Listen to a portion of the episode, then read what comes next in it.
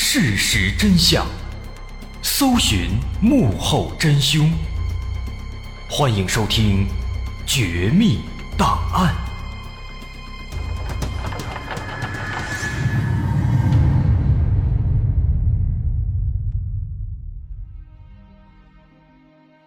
还原事实，探索真相。欢迎来到今天的《绝密档案》，我是大碗。一九四七年六月，一个平静的早晨，在太平洋马绍尔群岛东南部海域，两艘美国船只“巴尔的摩号”和“银星号”忽然收到了一条求救信息。这条信息是面向周围海域所有的船只广播发出的，开头便是大大的 SOS。发出信号的船只叫做“乌兰棉兰号”。由于信号十分不稳定，他们接收到的摩斯密码断断续续，导致很多句子无法被翻译。在仅有的可以翻译的几句话中，似乎也传达了一个非常可怕的消息。大致内容是这样的：这里是乌兰棉兰号，我们的船只正漂浮在海面上，船长和所有的军官都死在了海图市和剑桥上。可能所有船员都死了。从这几句话来看，这艘船上似乎发生了可怕的事情。发送信息的这名船员有可能就是唯一的幸存者了。因此，在接收到这条信息之后，巴尔的摩号和银星号立刻调转船头，向棉兰号的位置开始进发。他们希望能及时赶到，实施救援。然而，就在几分钟之后，他们又收到了一条新的讯息，仍然是棉兰号发出的。这次发出的内容只有短短的三个字：“我死了。”此时此刻，不论是巴尔的摩号还是银星号，对此都充满了疑惑，甚至还有一丝丝恐惧。这艘乌兰棉兰号到底发生了什么呢？几个小时以后，最先找到棉兰号的是银星号。他在远离正常航道的海域里发现了一艘漂在海上的货轮。从船旗来看，这艘船属于荷兰。在船头的位置用油漆写着“乌兰棉兰号”，这正是那艘发出求救信息的船。此时，这艘棉兰号上一片寂静，一动不动地漂在海面上。引擎已经熄火，没有了工作的迹象。在多次鸣笛没有得到对方的回应以后，银星号派遣了一只小船前往棉兰号查看情况，并实施救援。几分钟以后，几名银星号的船员顺利登上了这艘船，他们一边呼喊着，一边向剑桥的方向走去。但是，还没走几步，恐怖的场景。就震惊了所有人。只见在棉兰号的甲板、船舱等等任何地方，躺着一具一具横七竖八的尸体。这些尸体看上去极为诡异，所有人的身上都没有伤口，但又确确实实没有了呼吸。而且每一个人的脸上都充满了恐惧和绝望，似乎遇到了非常可怕的事情。这样的场景给银星号的船员们带来了不小的冲击，有一些胆小的干脆逃回了自己的船上。剩下的人们在稳定了心态之后，开始在棉兰号上搜索幸存者。但不幸的是，这艘船的船员似乎的确全都遇难了。他们在剑桥上发现了死去的船长和一些穿着军装的人，又在通信室里。找到了几小时前发出求救信号的船员，此时他也已经断了气。大家在主要的舱室里搜索了很久，没有发现生还者，也没有发现任何奇怪的地方。他们甚至连一滴血迹都没有看到，没有搞清到底是什么导致了这些人的死亡。因为没有结果，现场的环境又太过瘆人，最终。银星号决定先把这艘船拖到最近的海岸，等待相关部门的专业人员来解决这件事情。做了决定之后，大家都回到自己的船上，开始安置绳索，准备拖拽。可是就在这个时候啊，忽然有人发现，棉兰号的后方冒起了滚滚的浓烟，紧接着火舌腾空而起，大火迅速蔓延。没多久，这片大火就覆盖了大半个船体。如此之快的蔓延速度，银星号马上开始后撤。而刚刚开出去没多远，棉兰号就猛然发生了剧烈的爆炸。这样的情况，就算想救也救不了了，大家只能看着这艘船渐渐的沉入了大海。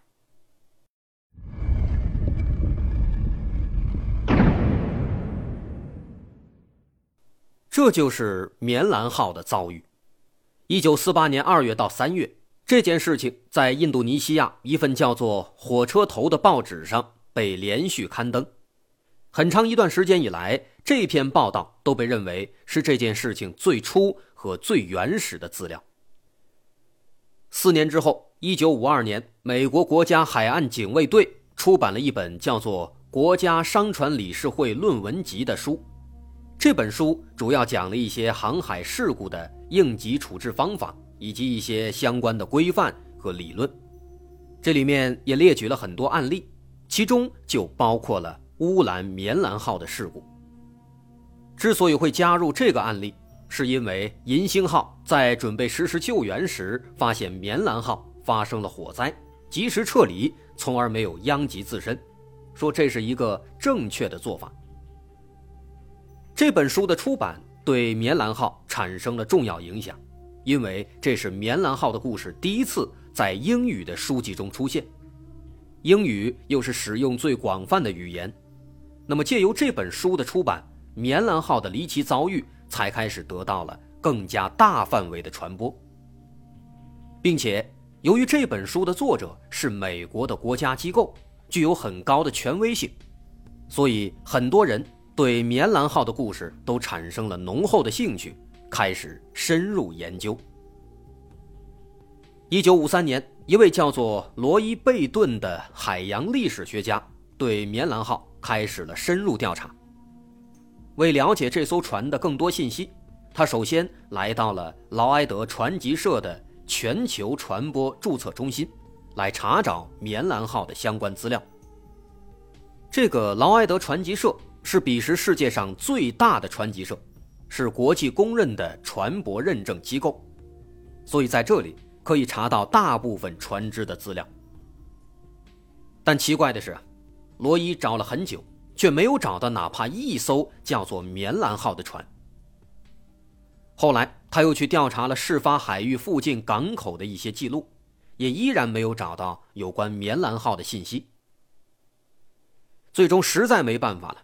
罗伊又来到了棉兰号的传奇国荷兰，最后终于在阿姆斯特丹找到了一艘叫做棉兰号的船只，但他马上就失望地发现，这艘船在二战以前就已经报废了，而棉兰号的故事发生在二战之后，这显然不是他要找的那艘棉兰号。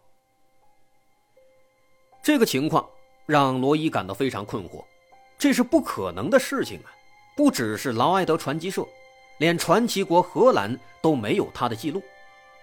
此时，罗伊认为那只能说明一个问题了，就是棉兰号的事件有可能从头到尾都是一个编造的故事。这样的结论让罗伊非常失望，他不敢相信美国国家警卫队的书里竟然会编造一起事故。不过，就在罗伊准备放弃的时候，这件事情又有了新的转机。他找到了一本书，这本书记载了各种海难事件，叫做《南海的死亡之船》，作者是德国的海军历史学家奥托·米尔克。在这本书中，作者表示，棉兰号是一艘军用船只，那么这就解释了为什么在一些公共机构里。查不到棉兰号的相关资料，这是出于军方的保密的需要。同时，这可以解释为什么在船上的死者当中有一些军人。不仅如此，棉兰号的任务也是极为重要的。书中表示，他专门负责为军方的舰队运送煤作为燃料，这就必须要保证它的航行的安全性和隐蔽性。也正因如此，当银星号发现它时，它正在一条远离正常航线的路线上。不仅如此，在书中还详细列出了棉兰号的具体航行路线、船长的名字、他所支援的具体军舰的数量和规模。如此详细的材料让罗伊非常震惊。但是，作为一名学者，罗伊对这些内容的态度还是非常谨慎的。他希望找到这本书的作者，去求证这些细节的真实性。然而，遗憾的是，当罗伊了解到这位作者的更多情况以后，却发现他早在几年前就已经去世了。这让罗伊有些沮丧，这意味着这本书中的很多细节已经无法求证了，是非常遗憾的事情。但是这本书也的确带来了很多有趣的信息，它为棉兰号的灾难提供了一种可能的解释。书中表示，棉兰号虽然是一艘运煤的船，但在那次航行中，它被临时抽调去运送了其他货物。他运的是氰化钾和硝酸甘油，这两个东西可不得了啊！硝酸甘油是炸药啊，而氰化钾是一种剧毒的物质。如果在运输过程中出现了包装泄漏，在海洋这种潮湿的空气当中，氰化钾就会渐渐的发生潮解反应，并释放出氰化氢气体，而氰化氢。要更加危险，它也有剧毒，和氰化钾相比，它的半数致死量要更低，毒性要更强。不仅如此，氰化氢非常容易在空气中弥散，一旦在空气中弥散开，那可以说就是杀人于无形。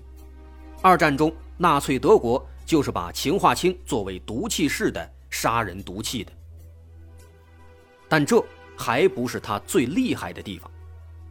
氰化氢在空气中是可燃烧的，当氰化氢在空气中的含量达到百分之五点六到百分之十二点八时，就会具有爆炸性。不仅如此，硝酸甘油的不稳定性质也要求这趟航程必须要谨慎小心。当银星号实施救援，准备拖拽棉兰号时，可能绳索的安装等等行为加剧了船只的颠簸，再加上弥散在空气中的那些氰化氢，稍有不慎就会引发连锁反应。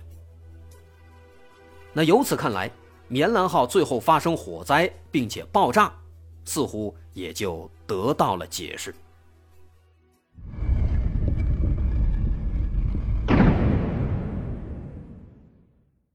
当然。以上这些其实仅仅是基于这本书中所讲述的内容而提出的一种推理。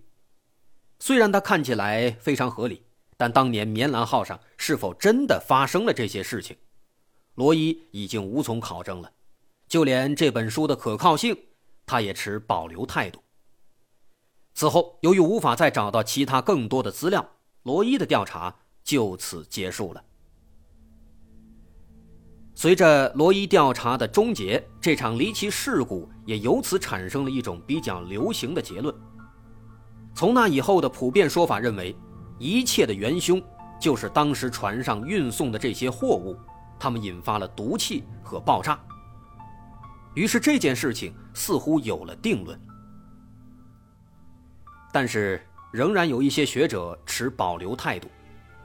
在罗伊之后。有不少学者仍然尝试去做进一步的调查，但是因为这件事情本来就没有太多报道，涉及的船只据说也和军方有关系，所以大多都没有什么调查结果。不过在这其中，有一位叫做阿尔瓦·马斯汀的海洋学者，他反其道而行之，他不去查棉兰号的资料，而是去找那艘实施救援的银星号。这的确是一个好办法。耗费了几个月的时间之后，他终于找到了银星号。但是，这艘银星号所传达的信息却更加剧了他的怀疑。二零一九年，恐怖游戏直到黎明的制作团队开发了一款新的恐怖游戏，叫《黑象级棉兰号》。这款游戏的故事背景就来源自棉兰号的事件。作为一款恐怖游戏，人们对它的评价是还行，但对我们来说，它最大的意义在于，它又一次带火了大家对棉兰号的关注。可能因为那款游戏本来就是恐怖游戏，此时人们对棉兰号的讨论也更加的天马行空。至于此次事件唯一的目击者银星号，在彼时反倒成了被冷落的对象了。但几乎没有人想到。棉兰号事件的谜底，其实恰恰需要从银星号的身上来揭开第一个角。作为第一个调查银星号的学者，阿尔瓦到底发现了什么呢？银星号的身上到底隐藏着什么样的秘密呢？棉兰号的真相又是怎样的？我是大碗，稍后下节咱们来揭晓谜底。如果您喜欢，欢迎关注我的微信公众号，在微信搜索“大碗说故事”，点击关注即可。我是大碗，稍后咱们下节再见。